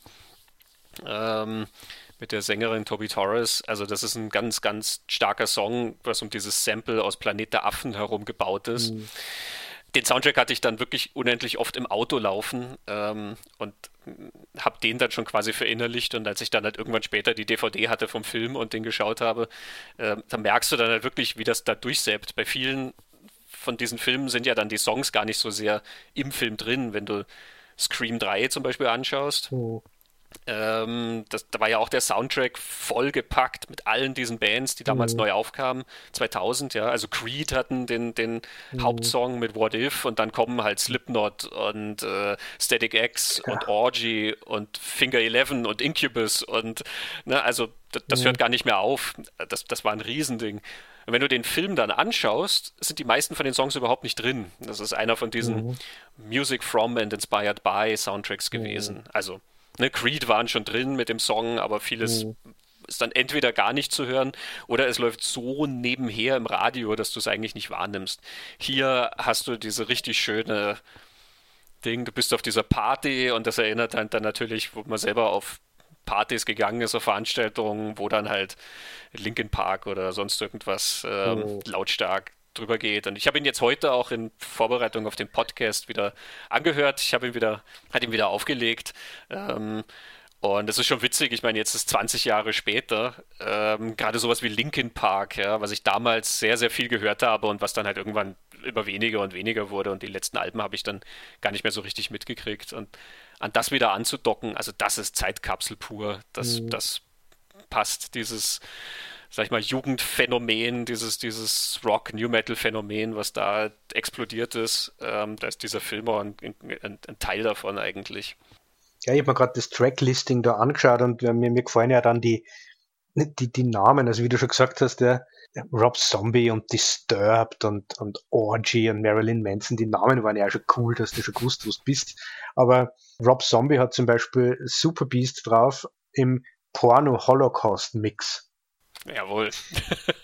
und, und Static X hat einen Song, der heißt Love Dump und das ist der Mephisto Odysseys Voodoo Mix. Ist ein Songtitel, wo du die auskennst. Ja, ja. Also ja, Love Dump war auf dem ersten Album äh, Wisconsin Death Trip und Mephisto Odyssey, das war so ein Elektronik-Ding, so wie Crystal Method oder sowas, die damals aufkamen. Ähm, und die waren irgendwie mit Static X befreundet, die haben ein paar Remixe gemacht, unter anderem dann eben hier diesen Voodoo-Mix. ähm, ja, ja, also das sind, ne, da, da, da, da, sägen die Gitarren und dann wummern halt dann dazu die Beats. Ähm, das war ja immer sehr schön, diese Elektronik und, und Metal-Mischung, die da kam. Ja, und dazwischen irgendwo ist Amanda Ghost. Mhm. Und ganz hinten die Beautiful Creatures, die fallen dann auch etwas raus, weil die so eine Hardrock-Partie irgendwie sind. Aber du hast auch Filter noch mit Take a Picture, genau, auch in so einem, picture, so einem ja. Elektronik-Techno-Mix, der Hybrid-Mix hier drauf. Das war ja ein größter Hit und ich habe so das Gefühl, dass das Take a Picture, durch, dass so viele Remixe von diesem Song gemacht haben, damit sie möglichst viel verwursten können, weil das einfach so ein Riesenhit war. Take a Picture ist super. Ja, ja, das ist ein Jahrhundertsong, ne? Mhm. Aber eben, egal wie sehr du den remixst, sobald dieser Refrain dann kommt. Ähm, ja. ja. Also es ist tatsächlich, wenn du die, die, anhörst und nicht ganz auf die Tracklist schaust, dann musst du halt manchmal überlegen, ähm, ah ja, was kommt jetzt? Ah ja, genau. Und bei Filter natürlich einfach eben durch den Remix, dann denkst du, mhm. hm, okay, was ist das jetzt, was ist das jetzt? Und dann kommt halt diese Stimme äh, von äh, Richard Patrick und geht in diesen Refrain rein und da weißt natürlich sofort, wo du bist. Ähm, mhm. Völlig egal, wie dann die, die, die Sounds drumherum sind. Ja, ähm, horch mal noch ein letztes Mal ins Jamie Blanks Interview rein, weil ähm, ich hatte ihn ja gefragt. Jamie Blanks komponiert ja auch selber. Er hat ja auch schon für andere Filme Musik gemacht. Ähm, und für seine beiden australischen Filme hat er auch selber komponiert. Ähm, und deswegen habe ich in dem Interview auch darauf angesprochen, ob er denn zu Valentine selber die Musik machen wollte und habe ihn dann entsprechend auch nach dem Soundtrack gefragt, ähm, also den Songs, ähm, ob er denn dort äh, in der Auswahl beteiligt war. Jamie Blanks. Did you want to uh, do the music for Valentine and Urban Legend as well? Not Urban Legend. It would have been crazy because um, uh, we only had 13 weeks of post production. and um, mm. you know I wanted a full orchestral score, and uh, you know it was it, I'd always wanted to work with Christopher Young. He was the it was the one composer I had my heart set on, so I was overjoyed when he said yes. But I did want to score Valentine, and it was Steve Merkovich, my editor, who talked me out of it. He'd done several films with John Carpenter, and he said, "Look, those those films are done on longer schedules than." Than your movie is, and, and when when we lose, uh, you know, we, when we gain a composer, we lost the director on those films. And Carpenter had done it many, many times, and he had a, a relationship with Alan Howarth. He had a studio. I would have been renting gear and starting from scratch, and it just didn't make sense in, in Vancouver mm. for me to, to ultimately score the film, even though Warner Brothers had agreed to let me do it. You know, they listened to some of my stuff, and I even took the keyboard into stu- the studio one day and was playing stuff for the music department and the, the execs there, and, and they, they loved kind of the direction I was heading in, but it just made sense on that film to um, to bring Don Davis in, and Don did a wonderful job, and I absolutely loved working with Don. So um, no, I don't. I, I, as much as I would have loved to have scored Valentine, it was it was a smart decision to go with with a brilliant composer like Don Davis. Did you ever say in the music selection, like uh, the songs in the movie? Yeah, on, on both the movies. Yeah, they they they send me truckloads of CDs that I was listening to every day. You know, on the way to set and on the way home every day, I'd be popping in these CDs from Warner Brothers and um, selected all the music that's in the film. There was, there's not a single track in in Valentine that was forced on me. I, I, I was I was allowed to choose all the music, so I was very grateful for them to you know, involve me to, to that extent. Yeah, I love the, the, the, the soundtrack to Valentine. Um, yeah, it's a terrific CD. Uh, that's an amazing CD. I had that in my car yeah. uh, quite a lot uh, when it came out, and it introduced me to uh, Snake Snake River Conspiracy. Yes, yeah, Conspiracy. they're great. I mean, it was just look, a, that's a terrific song in the film, and look, the, the whole soundtrack was was terrific.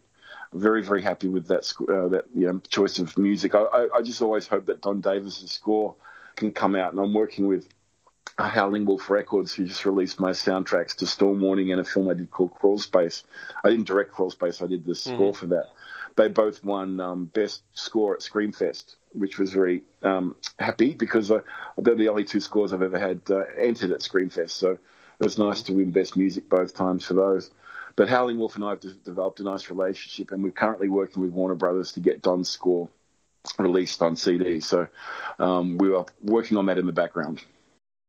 Also nachdem wir jetzt so schön über die Zeitkapsel geschwärmt haben, wie wir unsere Jugend verbracht haben mit Filmen wie Valentine und Scream und Bands wie äh, Filter und Static X, gibt es noch eine Sache an äh, Valentine, die auch nicht uninteressant ist, äh, über die wir vielleicht noch kurz reden, bevor wir zum Ende kommen. Und das ist tatsächlich das Ende. Man, man merkt, man nähert sich dem Ende, wenn man über das Ende redet. Es ist ja ein Happy End. Ja, das sagst du. Ich, ich, ich bin mir nicht ganz sicher. Vielleicht ist es ähm, aber das, was, ich, was ja cool ist an dem Ende, finde ich, das lässt sich aus dem Film außergehen mit diesem Gefühl, dass der besser war, als er vielleicht war. Sag ich jetzt einmal ganz base. Ähm, Im aller, allerletzten Bild erfährt man ja erst die Auflösung. Also das schafft der Film, dass er wirklich bis zum aller, allerletzten Shot dir das aufhebt, ähm, wer war der Mörder und so. Und er entlässt die dann ja mit dem, dass du jetzt eigentlich den Mörder überlebend hast. Er ist mit der Frau zusammen, die er sich immer ausgewählt hat, die aber glaubt, es war ihre, ihre Freundin. Also wir haben schon drüber geredet, die Jessica Capshaw-Figur wird dann also diese Richtung gebracht, sie könnte der, der Killer gewesen sein und unsere Hauptfigur, Marley Shelton, ähm, ist am Ende des Films dann an dem Punkt, wo sie das glaubt. David Boreanaz und sie sind zusammen Boreanis ist glücklich, äh, sie ist äh, glücklich und der Film entlässt uns mit dem, dass die jetzt mit einem Killer zusammen ist, der ihre Freundinnen umgebracht hat.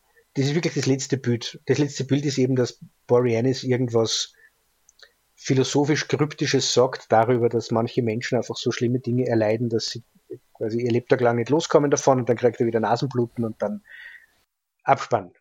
Ich finde das N sehr cool machen auch nicht viel von diesen Slasher, machen überhaupt auch nicht so viele Filme, dass du das so ein bisschen offen, also dass die erstens mal was offen lassen, das heutzutage ja gibt es das ja fast nicht. Also da, ist Avengers Infinity War die Variante von wir lassen ein offenes Ende. ähm, aber und, und dass da wirklich das, dass, dass, dass der Film das schafft, dass er bis zum letzten Bild quasi die Auflösung aufhebt, das hat mir gefallen. Ja, es passt auch hier, finde ich, wieder zum, zu, zu diesem satirischen, ähm, zu, zu, dieser Romantic Comedy-Variation, die er ja letzten Endes durchspielt, ne? ähm, dass er eben dann damit endet, dass die beiden zum Schluss sich kriegen und deswegen sage ich, mhm. es ist ein Happy End. Ne? Unser Paar mhm. ist dann zusammen und es ist halt irgendwie so, es wäre malerisch, wenn halt leider nicht er der Killer wäre, was aber auch nur wir wissen. Ähm, und das gibt dem Ganzen dann so einen hübsch dunklen Twist. Ähm, mhm. Also äh, auch da finde ich auf der Ebene ähm, ist, ist das schön durchexerziert mit diesem Valentinsthema. Mhm. Ähm, aber ja, also natürlich zum Schluss das Böse überlebt ja immer. Ne? Also wir mhm. wissen am Ende jedes Horrorfilms, egal wie sehr Michael Myers und Jason und ähm, wie sie alle heißen, äh, erledigt wurde, ähm, du hast dann zum Schluss ja immer noch diese diesen Haken, diese leichte Ankündigung, ne, dass er ja doch überlebt haben könnte und dass das Böse auf jeden Fall wiederkehrt. Ähm, manchmal ist das sehr explizit schon dargestellt und manchmal ist das einfach nur so ganz vage als, als ominöse Vorahnung oder so, aber das Böse verschwindet ja nicht aus der Welt. Also die, die, dieses Motiv hast du in Horrorfilmen ja natürlich immer und das ist hier sozusagen auch. Ne? Der Killer ähm, existiert sozusagen weiter, auch wenn der ja verklickert wird, dass er jetzt zufrieden ist, wie du sagst. Ne? Ähm, also das musst du mir jetzt als äh, Psychologe sagen, ähm, äh, wenn man dazu neigt, Menschen umzubringen, eine ganze Reihe Menschen nämlich aufgrund einer traumatischen Erfahrung aus der Kindheit, ist man dann irgendwann fertig damit und sagt, so jetzt ist gut? Ja, natürlich. Ich als Psychologe kann sagen, wenn man 17 umgebracht hat, dann ist man fertig. also der Grund, warum ich jetzt also ich weiß schon, was du meinst beim Happy End, aber ich finde, was, was er das auch so, so spannend macht, ist, die lebt halt jetzt mit einem Serienkiller zusammen, was sie nicht kapiert. Und so wird der Film diesen Serienkiller erzählt. Ich habe das vorher so im, Scherz irgendwie gesagt, der bringt halt dann irgendwelche random People um, damit sein Muster nicht auffällt. Also, so wird es ja nicht erzählt. Sondern äh, der, der bringt halt einfach um, was ihm quasi vor einem Bohrer, also er hat irgendwann einmal einen recht langen Bohrer so viel zum Phallus und zur Impotenz. Ähm, genau, den setzt er bei Denise Richards ein. Ja. Genau. er bringt halt einfach um, wer ihm vor die Nasen kommt und er kriegt dann immer Nasenbluten. Ich habe bei der Figur nicht das Gefühl, dass, dass das dann zu Ende ist am Ende vom Film, sondern dass es den um irgendwas anderes geht. Aber er dann sagt, es gibt halt gewisse Dinge im Leben, ist dann quasi nie aufgearbeitet, die verfolgen einen einfach immer oder die, die bringen die dann einfach so weit, dass es kein Zurück mehr gibt oder irgendwie sowas, sagt er. Also von dem her finde ich, funktioniert das als offenes Ende wirklich total gut, weil ich mich wirklich gefragt habe, ja, puh, wie geht denn das jetzt weiter? Also ein Sequel von Valentine war ja vielleicht gar kein Slasher mehr, sondern irgendein Psychothriller, mm, die nur in einem Haus ähm, spielt mit zwei Leid oder so.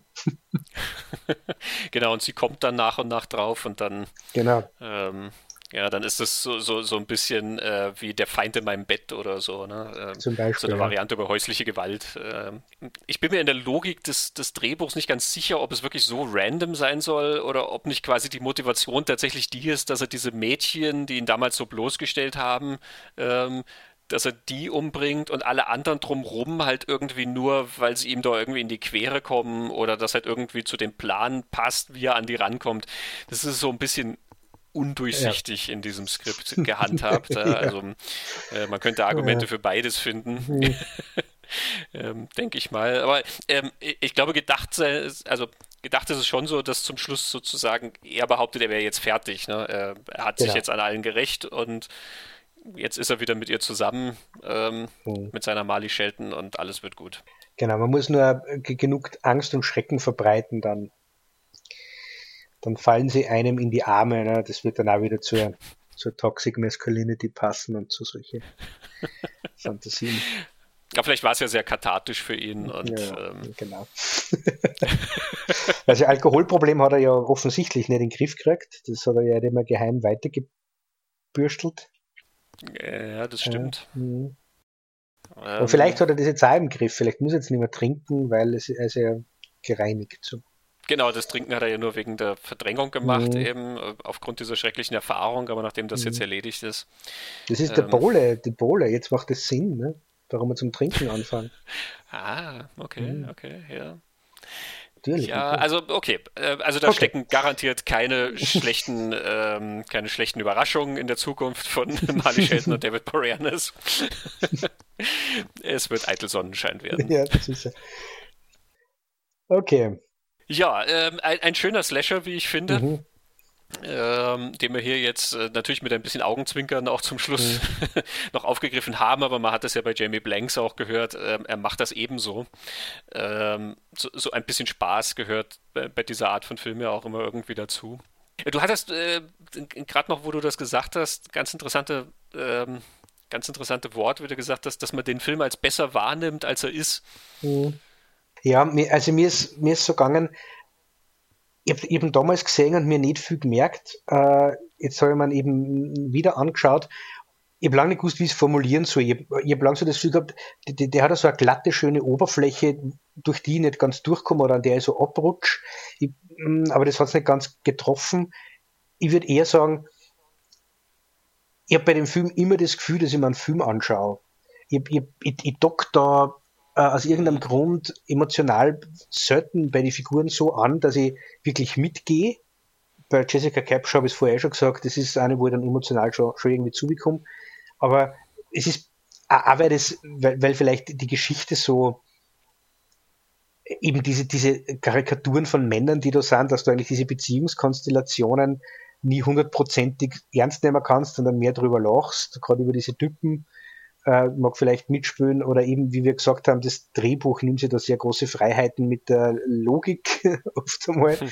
Ähm, wo ich so das Gefühl habe, ja, ich, ich schaue da jetzt quasi irgendwas, ähm, ich schaue da am Film zu und, und, und bin, bin da nicht so, so stark involviert, wie ich zum Beispiel bei Urban Legends irgendwie bin, aus irgendeinem Grund. Das mag aber auch Geschmackssache sein, weil Urban Legends halt anders ausschaut, keine Ahnung.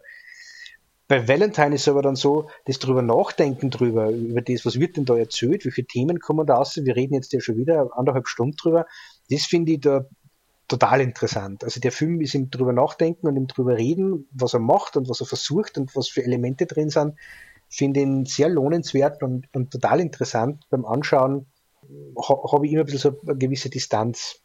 Mhm.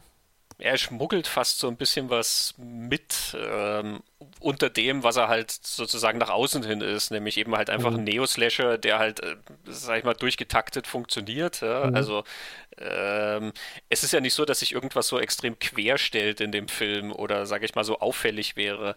Und ich glaube, ich weiß, was du meinst mit dem, dass man das Gefühl hat, man, hat, man schaut einen Film an, weil es ist halt wirklich, sag ich mal, das ist der große Hollywood-Slasher irgendwie. Ne? Mhm.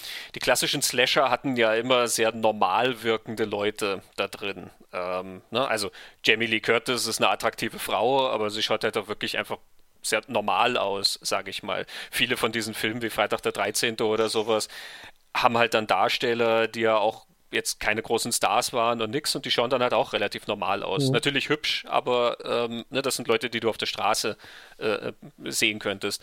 Valentine hat halt einfach so viel Glamour, wir haben vorher über diese Opulenz geredet. Ähm, also es ist ja nicht nur Denise Richards, die so schön aussieht, sondern die sind alle so Olle. unglaublich schön in diesem Ding. Und dann ist das halt eben in diesem, diesem wunderschönen opulenten Look und alles gemacht. Ja? Also der ist schon super stylisch, mhm. ähm, aber dadurch schaut er natürlich überhaupt nicht echt aus. Ähm, ich hatte ja für, für unsere Website, für Wilsons Dachboden, hatte ich auch mal vor einigen Jahren einen Text geschrieben über den Film, Schrei, wenn du kannst, eben unter der deutschen Fassung. Mhm. Ähm, und da habe ich auch so ein bisschen gespöttelt dann drüber und habe dann gesagt, ja, also das sind Menschen wie du und ich, äh, sofern ich in einer äh, 10 Millionen Dollar Villa wohne und du all die anderen Kandidaten von Germany's Next Topmodel mitbringst, mhm. äh, mit denen du auftrittst das ist so ein, so ein Glanz und Glamour, äh, so eine Glanz- und Glamour-Welt, die mhm. da gezeichnet wird. Deswegen, das meinst du, glaube ich, mit dieser glatten Oberfläche, ne, mhm. an der man so ein bisschen abprallt.